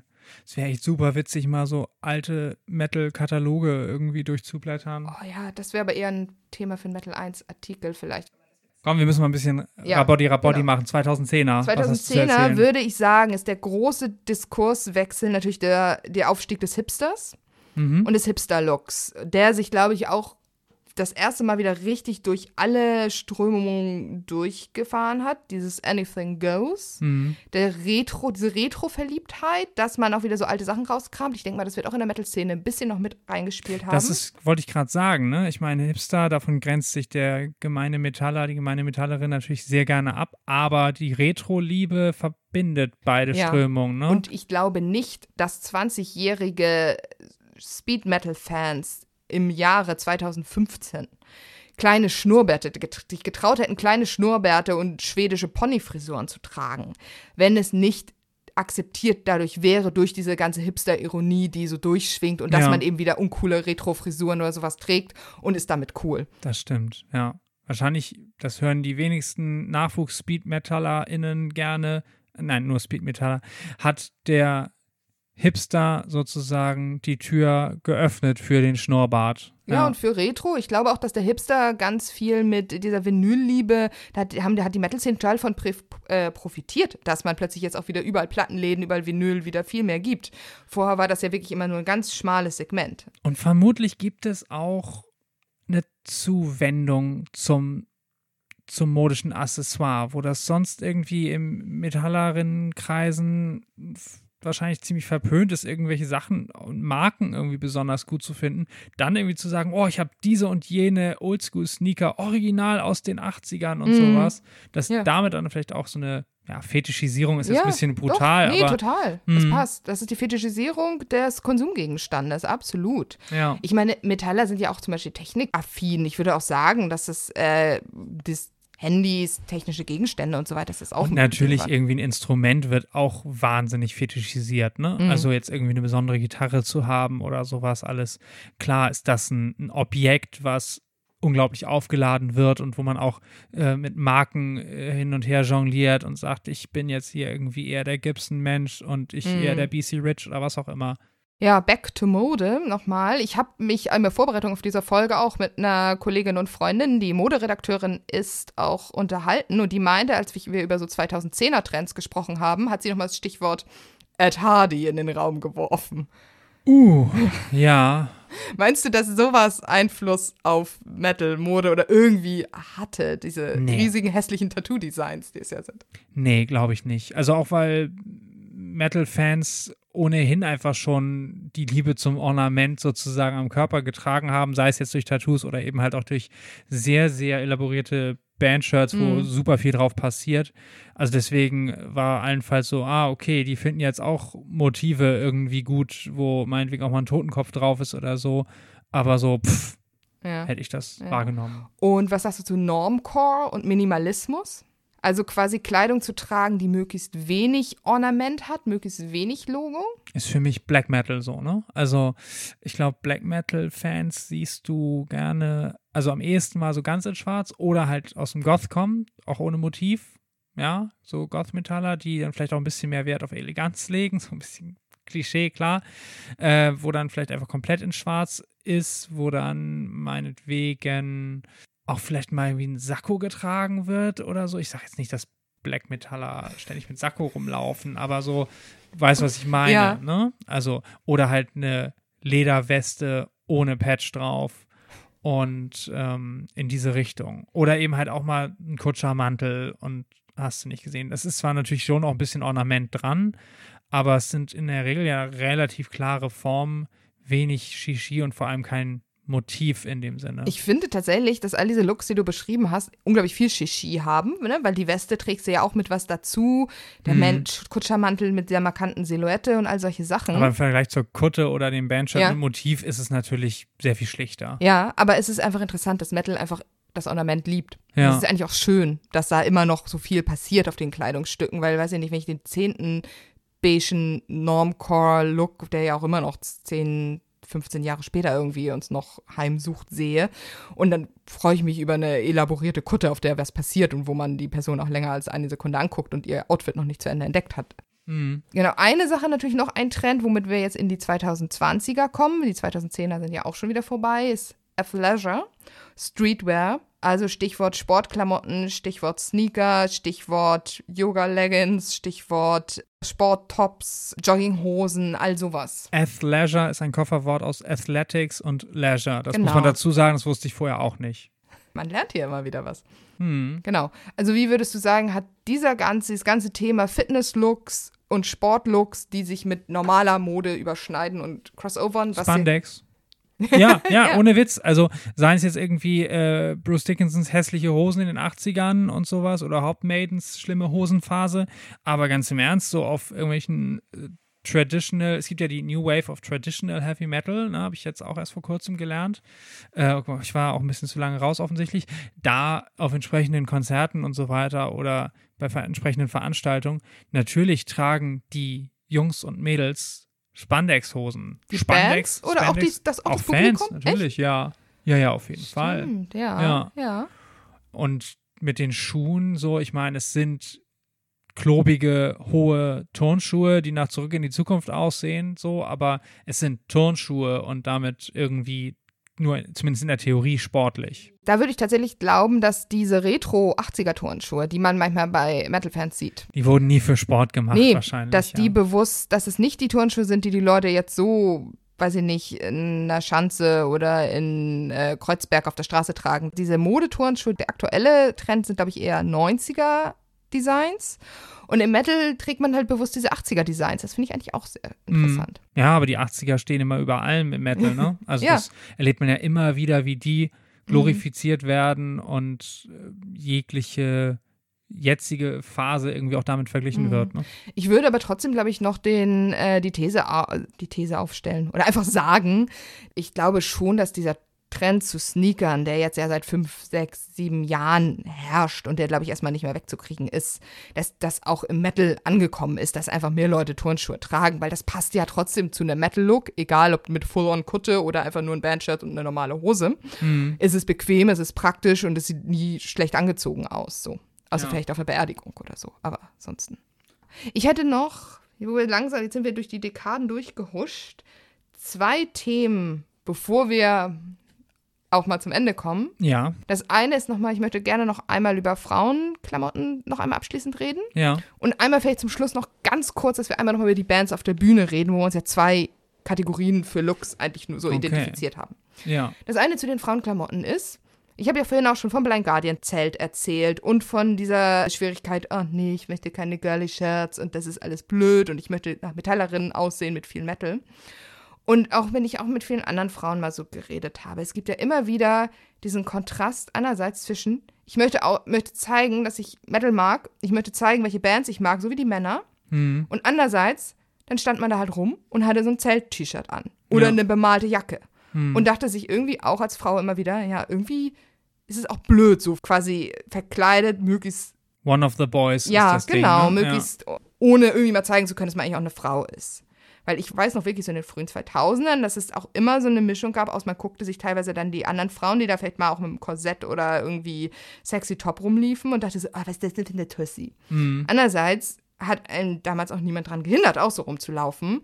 Das war dann aber auch wieder so, hm, ich möchte aber vielleicht auch meine Fantum mehr ausdrücken als meine Brüste. So. Und man oder du liefst immer Gefahr als Frau entweder zu schluderig auszusehen oder zu wenig zu zu betonen, werden. dass du Fan bist und äh, ernst genommen zu Genau. werden, ja.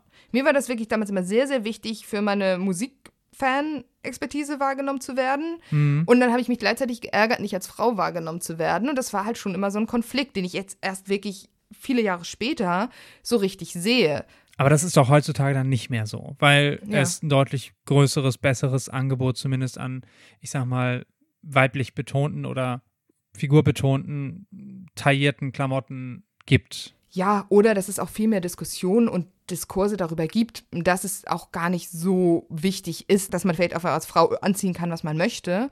Und trotzdem, dass nicht sein Musikgeschmack im Wege steht. Und dass man vielleicht auch mal drüber nachdenkt, dass eine Frau, die vielleicht im sexy Mini-Rock auf ein Konzert geht, genauso ein Fan sein Mhm. kann, der tiefe musikalische Expertise hat, wie eine andere Frau, die vielleicht sagt, ja, ich will aber eine Jogginghose und einen Oversized Pulli anziehen. So, Ja. dass das einfach nicht ein Kontrast sein muss von dem, was da drin steckt. Und Klar, so. also diesen inhärenten Sexismus in der Szene, den wir nicht kleinreden können, der wird uns auch noch weiterhin Mhm. viel zu sehr beschäftigen. Das geht gar nicht anders.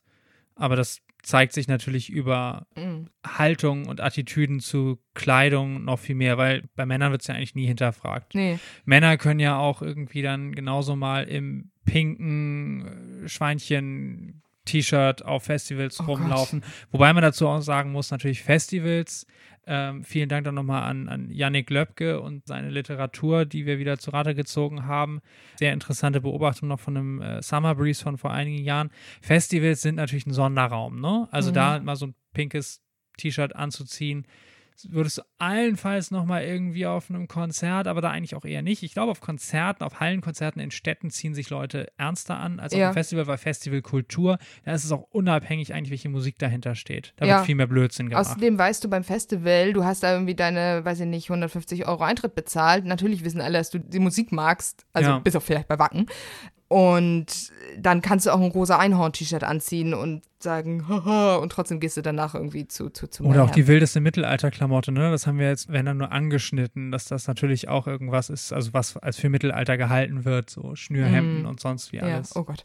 wir bewegen uns wieder started. weg davon Ja. am besten. Genau. Vielleicht, genau, einmal zum Schluss zu den Frauenklamotten möchte ich noch sagen, dass es mich wirklich, wirklich freut, dass man heutzutage als Frau sich einfach ein Bandshirt kaufen kann, ohne dass man ein Zelt tragen muss oder es umschneidern muss oder ich weiß nicht noch was, sondern dass es da jetzt einfach auch wirklich genug ordentliche Motive gibt. Das ist wirklich eine wirklich sehr, sehr positive Entwicklung, wo man eben auch sieht, dass der Markt sich da auch mal an, die, an der Nachfrage auch orientiert hat. Hm, ja, auf jeden Fall. Und vielleicht ganz zum Schluss nochmal die zwei Typen von Bands, die wir auf der Bühne sehen, modisch. Ja, wir haben da einerseits die Band, die wirklich auftritt, als seien sie Fans, die gerade auf die Bühne geholt wurden. Das würde ich jetzt gar nicht unbedingt an einem bestimmten Genre festmachen. Das sind aber, denke ich, eher aus den traditionelleren Bereichen Ja. irgendwie. Also es kann auch Oldschool Death Metal sein. Death Metal wäre mir tatsächlich als erstes eingefallen. Ja. Irgendwie, ich finde, ein Death Metal, typischer Death Metal Musiker trägt ein Obituary-T-Shirt und irgendwie so eine Jeans und irgendwie so Haare. ja, noch eine. Cargohose und Sneaker sogar auch, ja. Ja. Ähm, genau, aber auch, sag ich mal, im traditionellen Heavy Metal Mhm. hast du schon auch Outfits, die, in denen du die Leute auch genauso vor der Bühne als Fan sehen Ja, würdest. so alte Bands, die jetzt nochmal wieder eine Reunion mit einem jungen Gitarristen und einem jungen Bassisten und einem Gründungsmitglied machen, Mhm. die tragen auch oft einfach ein Bandshirt, ne? Ja.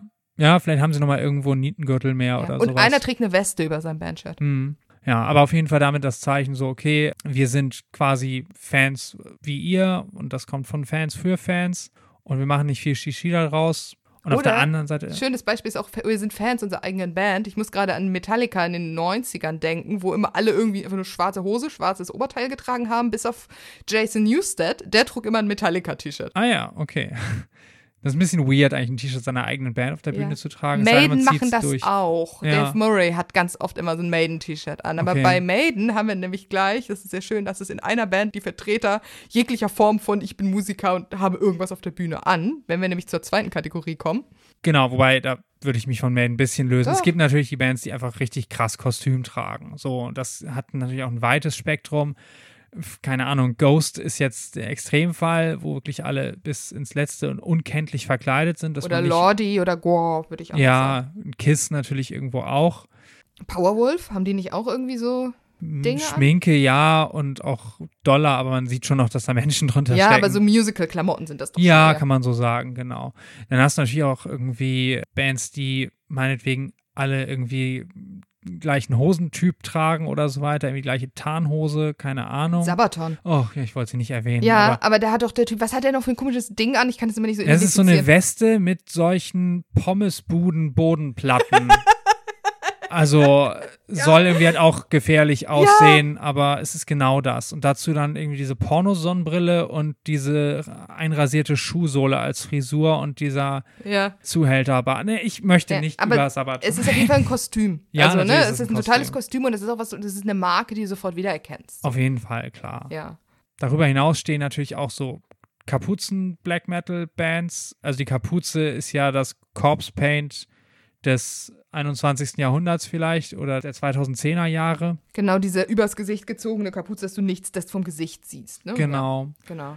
Und ja, Corpse Paint gibt es natürlich auch immer noch, auch Ja. wenn es mittlerweile echt ganz schön altbacken irgendwie aussieht teilweise. Ich muss Aber gerade auch es noch- gibt ja auch, nee, ich meine, Corpse Paint ist ja jetzt auch nicht Mhm. nur Abath oder sonst wie, sondern es gibt ja dann auch wirklich ganz, ganz viele verschiedene Formen Ja. und auch angedeutet nur oder halt ein bisschen so Warpaint im Gesicht irgendwie. Ja. Ich muss gerade bei Kostümierung auch noch zum Beispiel an Alan Averill denken, mit seinem Oh ja. gleichen fetzen Stücken, die er da so trägt. Ich Wo weiß gar nicht, was immer das ist. schade, ja, er sieht aus wie so ein Soldat, den man gerade aus dem Grab gezogen hat oder Genau. irgendwie sowas. Ich glaube, das ist ein bisschen seine Int Ja, Intuition. und diese Art von halb fetzen Kapuze hat Nergal von Behemoth ja auch. Ja. Irgendwie, das Ja. ist ja auch so. Also, das ist ja auch ein sehr durchkuratiertes äh, Kostüm so. Mhm. Und man muss auch nochmal dazu sagen, dass ich bei Primordial unglaublich schade finde, dass es ausschließlich Alan Averill ist, der diese Show macht, während die anderen zwar in schlichten Klamotten, aber so null Verkleidung haben. Aber das ist meine persönliche Haltung dazu. Ja, aber es schlägt in eine ähnliche Kerbe wie Mhm. bei Maiden letztlich auch, weil sich Bruce Dickinson durchaus irgendwie ein bisschen in Schale schmeißt. Irgendwie. Ja, oder beziehungsweise er verkleidet sich ja mittlerweile auch, ne? Bei The Trooper hat er dann diese englische Militäruniform an. Mhm. Für Power Slave wühlt er wieder diese alte Federmaske raus, wo ich mich immer frage, ob es die gleiche ist wie auf der Tour von 1985. Das ist ja wirklich so, er setzt sich halt einen lustigen Hut auf für einen Song, der einen lustigen Hut erfordert, während Ja. trotzdem, Hast du mal Running Wildlife gesehen? ich glaube mal irgendwo an so einem Wacken-Donnerstag. Oh Ja, Gott, ja. ja, da sind sehr viele lustige Hüte getragen. Siebenmal umgezogen oder so, immer eine neue Nussknacker-Uniform. Ich weiß es nicht, aber es war echt viel. ja. Und ja, Gibt auch es Nightwish haben sich mal viel auf der Bühne Ja. umgezogen, also nicht auf der Bühne umgezogen, sondern hinter der Bühne, aber Ja. um Umzugspausen und so. Ja, gut, aber ich finde, bei Night Vision hat sie immer irgendein episches Kleid und ein anderes episches Kleid. So, das ist. Ich finde, Fate ist noch so ein Zwischending. Also, es ist ja eine, ein Kostüm, aber es ist keine Verkleidung. Richtig, ja. Ja. Ich kann mich ehrlich gesagt nicht gut genug an irgendwelche Nightwish-Konzerte erinnern. Ich habe, glaube ich, auch nur eins gesehen, welchen Sinn und Zweck das erfüllte, irgendwie da zwischen Kos- Kostümen zu wechseln noch. Ja, da hat man halt verschiedene Kostüme an. Ja. Also finde ich besser, sich zwei, drei schöne Kleider anzuziehen, als fünf Nussknacker-Uniformen. Hm. Was ich dann noch ganz spannend finde, ist, dass bei Bands, die optische Gimmicks dann haben, ich denke jetzt auch gerade nochmal so an Ensiferum, die gar nicht so viel machen, aber immer diese charakteristischen zwei, drei Streifen Schminke, dunkle Schminke unter den Augen, was so ein bisschen archaisch nach Kriegsbemalung aussieht. Oder wie ein Footballer. Oder wie ein Footballer, ja. Wobei auch beim Footballer sieht es natürlich nach archaischer Kriegsbemalung aus. Jedenfalls, solche Bands ziehen dann doch auch immer wieder auch auf Hallenkonzerten Leute an, die das nachmachen. Ne? Und die so ein bisschen eben halt diese zwei, drei ikonischen Sachen äh, nachmachen. Das bringt ja auch Spaß. Auf jeden Fall. Und ne, ich meine, bei, bei einem Immortal oder Abath-Konzert hast du auch immer Leute, die mit Corpse-Paint dann da Echt? rumlaufen. Ja, also in der Markthalle in der Größenordnung auf jeden Fall. Ich versuche mich gerade zu erinnern. Ja, also waren natürlich auch dann Exoten und so, aber. Ist das nicht dann aber echt eher so was Clowniges? Ich glaube, bei einer ernsthaften Black Metal Band, also die nicht above ist, Mm, ja, da trägt natürlich. da keiner. Nein, nein, nein, das, das auch nicht, das sicherlich nicht. Äh, clownig ist ein gutes Stichwort, ne? Ich denke jetzt auch an Alec Lacet, also diese Comedy-Humper-Truppe, die meistens mit kurzen Hosen, äh, hallo Arne, und darüber aber halt irgendwie äh, Sakko, Hemd und Krawatte auftraten und dann irgendwie noch so eine dumme Studentenmütze und ich erinnere mich auf jeden Fall an ein Lacet Konzert, wo halt auch reihenweise Fans in diesem Outfit dann dazu kamen. Aber das Ja. ist halt auch Klamauk und da passt das wie Arsch auf Eimer. Du warst doch mal auf dem KISS-Konzert, ne? Ja, Wie war das da? Waren da Leute Oh, es KISS-mäßig war halt riesengroß. Garantiert liefen da Leute damit rum. Und was natürlich auch sehr naheliegend ist, denn das ist nun einfach das, was Kiss irgendwie auch groß gemacht Mhm. hat. Es ist nicht allein die Musik. Die Musik ist zwar auch in Ordnung, aber es war natürlich dieses Proto-Corpse-Paint, was sie groß gemacht hat und die verschiedenen Charaktere damit. Hm. Klar. Das ist ja wirklich so ein bisschen wie was, was für, wo man denkt, das ist ja auch einfach gut für Kinder, weil jetzt ist ja tatsächlich mein erster Gedanke, das ist ja wie so Merchandise, das ist wie Star Wars-Figuren oder so weiter. Ja. Ich denke ja auch immer, dass ganz viele Star Wars-Kostüme so gemacht sind, dass man sie gut als Kind nachbasteln kann. Kinder schminken vor Kiss. Ja. Ja, und die Kiss-Make-ups kannst du auch total gut beim Kinderschminken. Stell dir mal vor, so Primordial-Kinder schminken oder so. Ah, wie gut. Und du kriegst noch einen Strick um den Hals und äh, weiß ich nicht. Behemoth Black Metal Kinderschminken. Also so Above oder so geht auch total gut. Ja, auf jeden Fall. Ich glaube, der Witz wurde aber auch schon durchaus mal auserzählt. Aber ja. nicht von uns. Aber nicht von uns. Nee, und nicht mit Primordial. Okay. Ja, genau. Aber man kann sagen, wie gesagt, Bands, entweder sehen sie aus wie die Fans, wobei ich glaube, Bands haben selten Kutten an. Stimmt. Hatte Rob Halford nicht mal so einen ganz langen Kuttenmantel, wo so ganz viele Aufnäher drauf Ja, waren? da war es Rap Halford, an den ich gedacht habe vorhin. Ich habe ihn noch erwähnt, den langen Kuttenmantel. ja, Ja, das muss Rap Halford gewesen sein. Äh, der darf das auch. Natürlich darf er das, der darf alles. Ja, auch Er darf auch. Katzenbilder und Videos posten. Genau. Trotzdem authentisch. Authentisch. Ja. Ja. genau. Ja, dann war das der. Jetzt weiß ich nicht mehr, was ich sagen wollte, weil ich an die Katzen-Memes gedacht habe und mein Kopf einen Kurzschluss ich glaube, es ist damit an der Zeit, dass wir zum Schluss kommen. Ich finde auch, es ist ein guter Schluss mit Rob Halford und dem Kuttenmantel, der nämlich auch meine kindliche Vorstellung von einer Kutte als so eine Art Priestergewand, das gleichzeitig Metal ist. Der Kutte mit den. Priester-Gewand. Ja, Ah, das war der Witz ja. an der oh, Sache. Entschuldigung, ich bin ein Das, bisschen. das wieder aufgreift. Außerdem haben wir jetzt am Ende noch damit auch Katzenmeme-Content. Und ja, ich glaube, wir sind einfach jetzt vorbei. ich glaube auch. Ja. In dem Sinne, liebe Zuhörende, es war uns ein Fest. Äh, bis zum nächsten Mal. Wir freuen uns auf Feedback, wie immer, wenn es positiv ist und auch wenn es konstruktiv ist. In dem Sinne, Und das Feedback an blech at metal1.info. Dankeschön. Folgt uns gerne, abonniert uns auf Spotify, abonniert uns auf Apple Podcasts. Das haben bis jetzt noch nicht so viele getan. Spotify ist bis jetzt unsere die Dieser meisten Leute. Google. Genau, und wenn ihr uns bei Apple Podcast schreibt, dass ihr uns toll findet, uns einen Kommentar und eine Bewertung da lässt, das ist für uns ein, ein großes Fest. Ja, sehr gut. In dem Sinne, macht's gut. Wir hören uns oder ihr hört uns. Bis dann. euer Blech-Podcast von Metal 1 Info. Bis dann.